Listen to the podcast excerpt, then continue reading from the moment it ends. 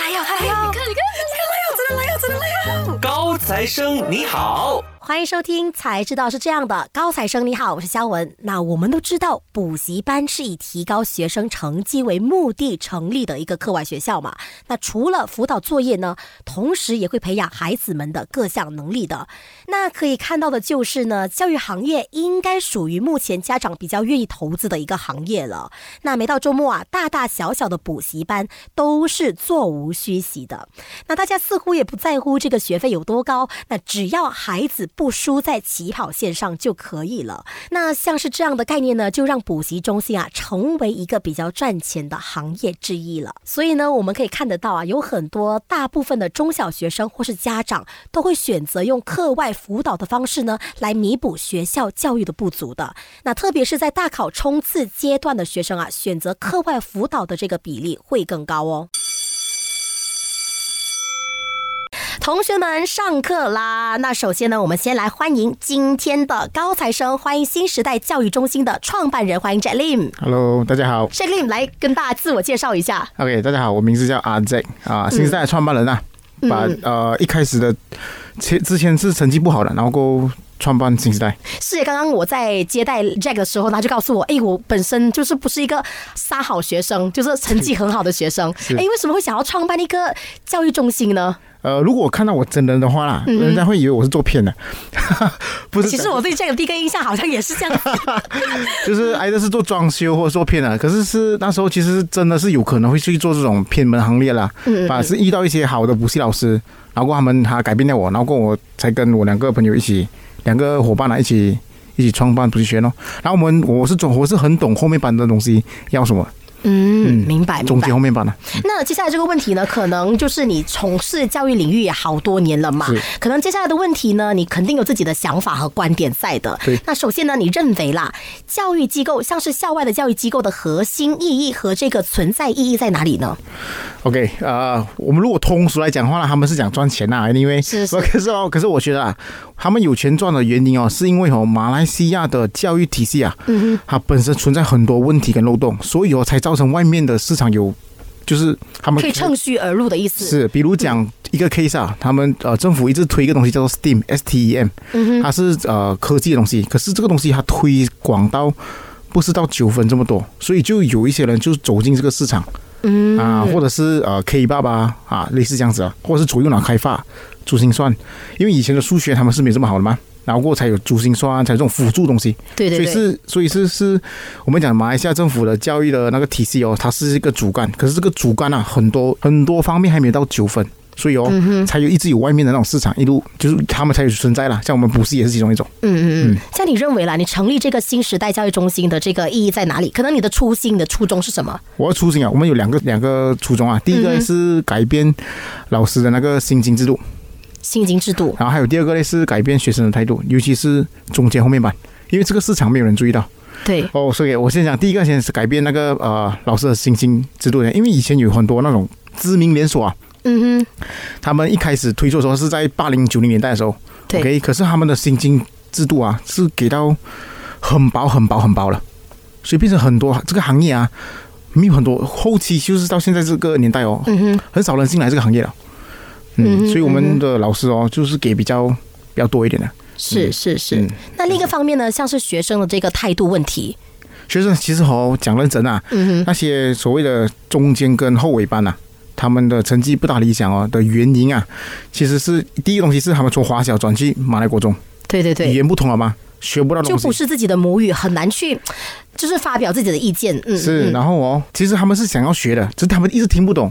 所以才有诞生了补习班，然后这个补习班呢就要跟学校的不一样了。我们是透过，因为我本身是后面班走走走过来的嘛，所以我所以我不能像像以前那种教书方式那种死板板的，是要好玩啊，讲笑话啊，幽默啊，这是学生喜欢的方式了，有趣一点的教学方式。是，然后我说这个这个是其中一个关键啊。可是第二个我我觉得啦，就是哦，这个学生成绩要进步啊，其实他的态度跟那些东西是要很重要的。比如讲，嗯哼，他要懂什么叫负责任哦，总之他的态度啦。我们要 focus 的东西就是哦，除了成绩，我觉得是其次啊。我觉得先是从态度开始先，这样我们就要制造我的学院呐，就会制造那种文化出来。所谓的你们教育中心的这个文化是什么？能够跟听众朋友分享一点吗？OK，我们的学院有教小学跟中学嘛，对不对？嗯哼。小学的话哦，我们就有教什么叫负责任，什么叫感恩，嗯啊，所以我们会做一些，比方父亲节、母亲节，这是类似这样子。可是这个东西，我觉得还好。我们是从日常啊，我们在老师的时候灌输的时候啊，他会一直去 mention 这个东西，给他们看 video 啊，给他们看一些，就是不只是纯补习吧，因为纯补习讲真的，针对中间跟。后面的的小朋友啊，啊，成绩比较稍微比较弱一点的啊，他们很难 focus 一个小时半的，所以中间你要穿插 video，而这个时候这个 timing 最好就是教我教那种价值观的东西哦。嗯，哎，我要分享一下，因为小时候啊，可能在中学的实习啊。补两个小时的的这个时长的班，我都觉得很痛苦哎，因为在这两个小时当中呢，你不停的被灌输新的知识进来，而且还在当即时考，当场考你这个学习能力。我觉得对我来说，补习班是一个很压力的一个时间段。对对对，你看他上课那些中间的后面吧，他已经听不懂，在学校听不懂八个小时哦，他来到你那边又听不懂。他那里要补习，他也没有心要补习了的啦。讲到真的，只是所以我们讲，我们所以要针对他的课程要要改一下咯，嗯类似这样子啦。然后 for 中学生啊，我们也做个东西叫 book camp 嘛，就是好像生活营这样子的一个对对对活动。然后过可能两天一夜或者是三天两夜，然后过晚上的时间啊，跟他们做心理辅导，引导他们情感抒发啊、哭啊这之类的啊。然后过他们就我跟你讲，很多学生呢，因为有这个 book camp 嘛，成绩全部不一样。我们最近才拿 SBA 嘛，对不对？对对对对，我们的那个 result 是。超级惊人啊！超级惊人，从后面班也给我们一路一路调调调调调着上去。换句话说，不是这个学生的评分多少分了，而且是一些插班的学生怎么样提升自己的这个分数了。嗯，他们是先从他们的态度跟心态，还有那些东西变现，然后一变了过后，他们就开始。因为中学生，我们都有经历过中学生嘛，一定是觉得父母不了解自己。然后朋友有时候又排斥自己还是什么，最好的就是你的补习老师啊。如果补习老师是你的很好的朋友，然后这个补习老师扮演的角色是可以引导你去思考，是哎，你爸爸为什么会这样子做啊？这样子哇，你想想整个人生会很不一样了。换句话说，不是学习上的一些进步，可能是一些心理上的进步了。是，然后并啊，这个东西一旦一旦突破了，然后成绩自然而然就来了。嗯，那我想问问看哦，以你的这个观察来看的话呢，能不能给我们讲述一下大马补习中心的这个市场现况呢？OK，呃，现在如果想要从事这行业的人呐，是是很有很有机会的，因为以前查字典是要用字典的嘛，它那么厚厚的，就纸质的字典，是现在用谷歌 ChatGPT 就可以了，对，所以整个方式都不一样了，所以有有机会了，有机会了。嗯嗯嗯，那再来呢？我有在新时代的这个 FB 上看到啊，你们经常会以年轻人喜欢的方式，像是通过一些小视频的方式呢，来向学生传达一些知识点，或者是以直播的方式来教育学生。的。那想问看了，通过这样的引流方式呢，学生到中心的报名率真的有更高吗？像是这样的我们所谓的私域流量啊，真的 work 吗？OK，好，我这个这个是认真讲。OK，第一年哦，嗯，可能做的时候什么有效果。这个东西哦要有效果啊，最重要是要持续力，consistently 啊。我们做的第一年的时候是啊，怎么基本上是好像白做这样子的。可是第二年啊，开始有人开始注意到了，尤其是 YouTube。然后我们有自己的报名生了吗，我们就跟他们讲，哎，你的呃孩子哦，平时看 YouTube 看那种 Baby Shark 度啊，你不要看那种，看我们老师一分钟啊，看那种短短的。然后他看了又可以学到新的字，又可以学到新的东西哦。然后开始慢慢换，第二年、第三年，现在我们第六年了。我们的那个 V 就这样的方式已经延续了六年了。是，然后呃，MCO 的时候又帮我们推一波。对，加上那个时候很多人都会想要看嗯小视频啊，嗯，就很依赖手机的那个时段。是是是，所以我们所以到后期的时候啊，因为 video 而来的啦。我们现在是，尤其是 MCO 啊，我们从原本只有两间，一下子跳去六间。我觉得这个是很大的帮助了。嗯嗯嗯。然后我们就是会有人懂我们啦，尤其是在新呃 JB 那一代。是是是。那想问问看了，会不会有学生真的是以你们这个小视频的教育方式呢，特地冲去你们补习中心？哎，我要报名。有有家长会。家长会。家长会，尤其是小学生家长，比如讲我们是用口诀的嘛，一名二动三东西哈，他们会真的会因为这个东西啊，因为家长自己都觉得很容易。所以他觉得小孩子哦，上课上不懂哦，他可他看了他就懂了吗？他就特地来了。我们是很 OK 啊，把那种教书 skill 啊全部放在上网。嗯，那这个我是听说了，现在的市场情况呢，普遍的家长啊，比起教育制度呢，更看重教育机构的牌子品牌哦。那其实呢，对于目前市场用这个教育机构的知名度来衡量机构综合实力的强弱这个现象，你有什么看点呢？呃，我觉得哈，可能外面哦。买 bag 啊，用 LV、GUCCI 这种啊，用来衡量好 OK 啦。可是如果是否补习的话啦，我觉得这个东西如果用这样的东西来衡量啊，我觉得是一个大错特错了，OK。第一个东西是我我如果我去衡量一间补习学院啊，我不会衡量它的 branding 啊，branding 是做出来用钱就可以做出来的 branding，这个东西是用钱就可以做出来的。可是哦，如果假设讲一间没有什么 branding 的那个补习学院哦，可是它的见证一直在更新的，比如讲今年它的见证很多学生的见证，然后明年又很多不一样的学生见证，这件就是有 quality 的的那个不去学院了。嗯，啊，如果你问我用 branding 来选了是吧？是是是，用 branding 的话，我觉得。不对了，不对了，不对了。所以你有什么想要传达给这些所谓的这些看 branding 的家长们知道的吗？我觉得呃，各位家长不要只是因为他看起来好像很厉害，然后你去选，其实际上哈还是要看回你的你的孩子的。嗯。最重要是你的孩子的程度，你的身为家长你一定要懂。如果你的孩子是属于前面版的，嗯哼，属于前面哈比较好成绩的，让我们讲，你去到那种其实他上网学习也是 OK 的。可是如果你的孩子是本身是成绩比较。基础比较不好的，是这样的话，你就要找一些专门教基础不好的老师。如果他的老师是写长篇大论啊，专门然后整班的那个环境啊，他的学生都是比较 Grade A Grade B 的，你的孩子本身是 Grade D Grade E 的，你反而硬硬放进去啊，讲真的啦，你的孩子只会出现两种状况嘛。第一个跟不上，第二个东西他会形成自卑心理。嗯哼，因为他会来对比，这样的话他那里会喜欢补习？最重要第一东西是要先给他喜欢先，他基础弱，他常一般朋友哇弱，然后他有机会，老师会 Q 他，他回答对啊，老师会鼓励他，会称赞他，然后他的他在朋友里面他可以脱颖而出，他的成绩才会这样子一步一步被慢慢的称赞越来越好啊！啊，我的我的看法啦，我的看法，所以还是回到一个就是你一定要懂你的孩子的状况。是，嗯，先了解孩子的状况，再选择这个补习中心了。是，不要管 branding 啊，branding 不重要了。对呀，对呀，对，这 branding 不重要，branding 不重要。认同，认同。那下来呢？如果满分是十分的话啦，你个人认为啦，校外教育机构的这个行业竞争激烈程度是多少呢？满分十分。OK，我先讲啊，我我没有没有串啊，没有串啊。OK，我我是觉得。整个校外的那个竞竞争啊，我结了三分罢了，两三分罢了。两三分，哎，我预设这个问题的时候，我以为你会大概打七八分呢。不会不会不会，因为因为 OK，我这个主要原因是为什么？因为很多老师他们自己出来教哦，他们他们会有保持一个老师的框。老师的架子在，是这个意思吗？不是，呃，老师的样一个模板在那边。嗯哼，啊，他讲我是老师，我就不可以，我就不可以去做呃宣传，我就不可以去做。为人师表吗？他们的那个、那个、那 ego 或者什么的面子放不下，是是是啊，所以变成哦，他们要其实和教育行业，你给我看啊，如果是讲就一个人像我这样子的，我不是教书的嘛，对不对？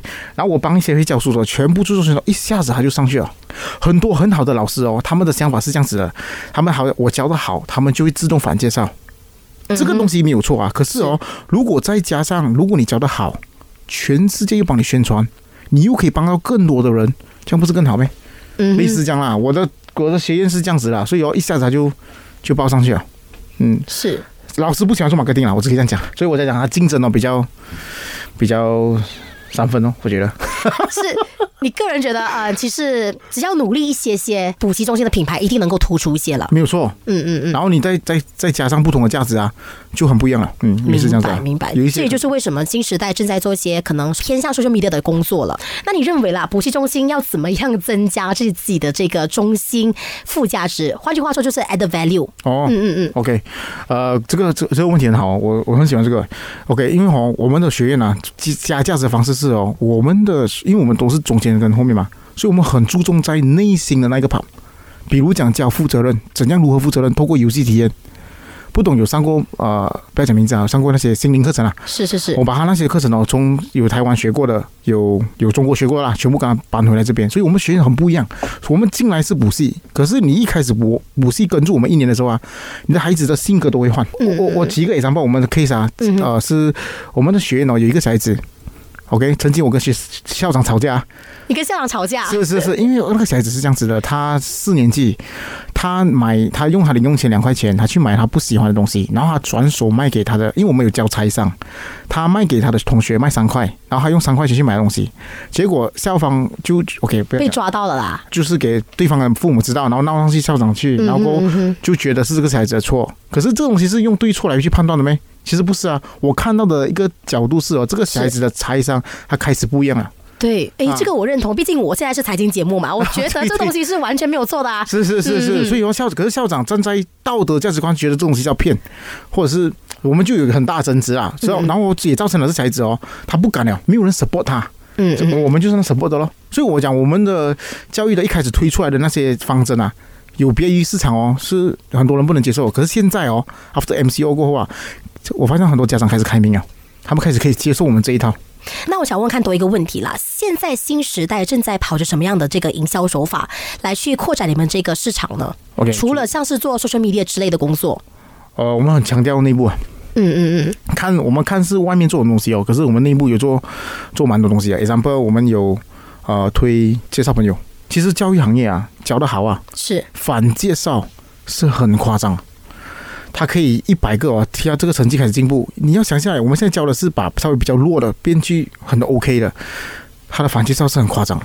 呃，有没有出一出一来一免费咯啊，然后还有呃，除了这个之外，我们还有做一些类类似 book camp 然后我们把它变成 video，然后过后开始学出去。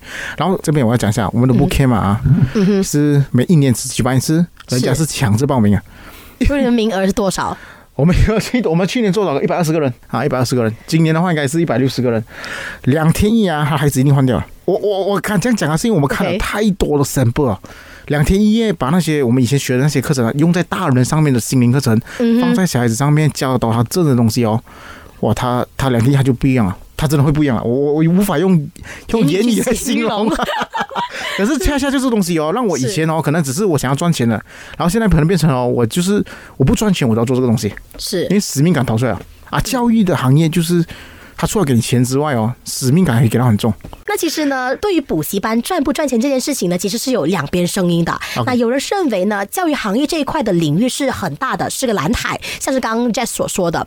那反之，也有人会觉得补习班不赚钱，因为市场太过于竞争了。那根据网上的行业分析报告就显示到了，补习中心的盈利出现问题在于两个点哦。那第一个就是缺乏招生团队，那第二个呢就是缺乏有效的营销管道了。那对这个观点呢，你认同吗？我认同啊，这个认同认同。其实不是市场他们调查的，是很多像我刚才之前之前讲的咯，很多老师不要去做，嗯，或者是他们觉得呃销售上 YouTube 啊，他们很难啊，他们很难啊。所以换句话说，教师来做招生这个动作是非常有效的，可以这样说吗？嗯，真的很有效的。你看啊，如果假设讲我随便讲一个，我看现在大家对我的印象啊，如果假设我随便找一个讲有从事三十年经验副校长。来做补习的，你看到那些人听到什么感觉？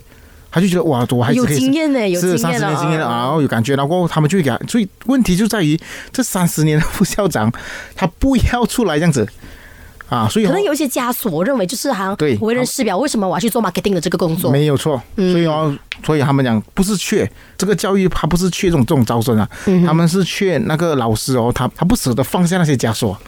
啊！可是现在什么什么年代了？你不放下你就饿死了嘞！我我是这样看呐。嗯，在你认为有效的 marketing 是什么呢？好，我讲啊，好彩我是做补习。你想想，如果我是做像食品业还是什么？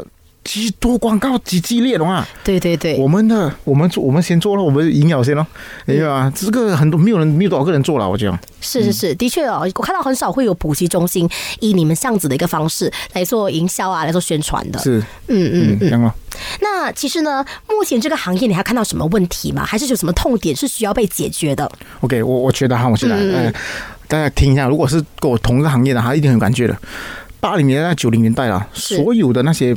我们讲教校外机构啊，它都是教 skill 的，就是教，比如讲珠心算，嗯哼，比如讲 STEAM，比如讲左右脑开发，是。可是现在哦，零零后哦，就是讲我们现在这个这个年代啊，这些 skill 已经不再是重点了，重点是在于，你看，就连政府都支持 K 八呗，教你如何创造力。可是我要讲东西是哦，是哦，现在哦，应该是除了补习之外，以前哦，可能我我们讲以前啊，你可能啊成绩是占了七八十八千，然后还有十八千、二十八千，就像我刚才讲的 skill。